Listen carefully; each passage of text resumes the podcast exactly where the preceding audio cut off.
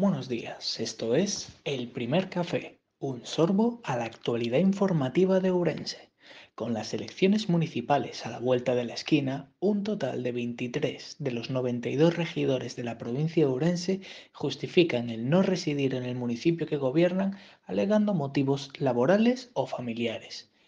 En el ocio nocturno de este fin de semana, Dos jóvenes han sido detenidos por agredir a un tercero con un machete en una discoteca de Urense. La estación de montaña Manzaneda corona otro fin de semana con un gran éxito, gracias a la nieve y a un clima que acompañó el sábado, pero no tanto el domingo. En cuanto a los deportes, el COP cayó ante el Cantabria 75 a 69, poniendo en evidencia que aún tiene mucho trabajo por delante. El partido tuvo una gran polémica por un arbitraje que generó dudas acerca de si benefició o no al equipo local. Estas son algunas de las noticias más destacadas del periódico.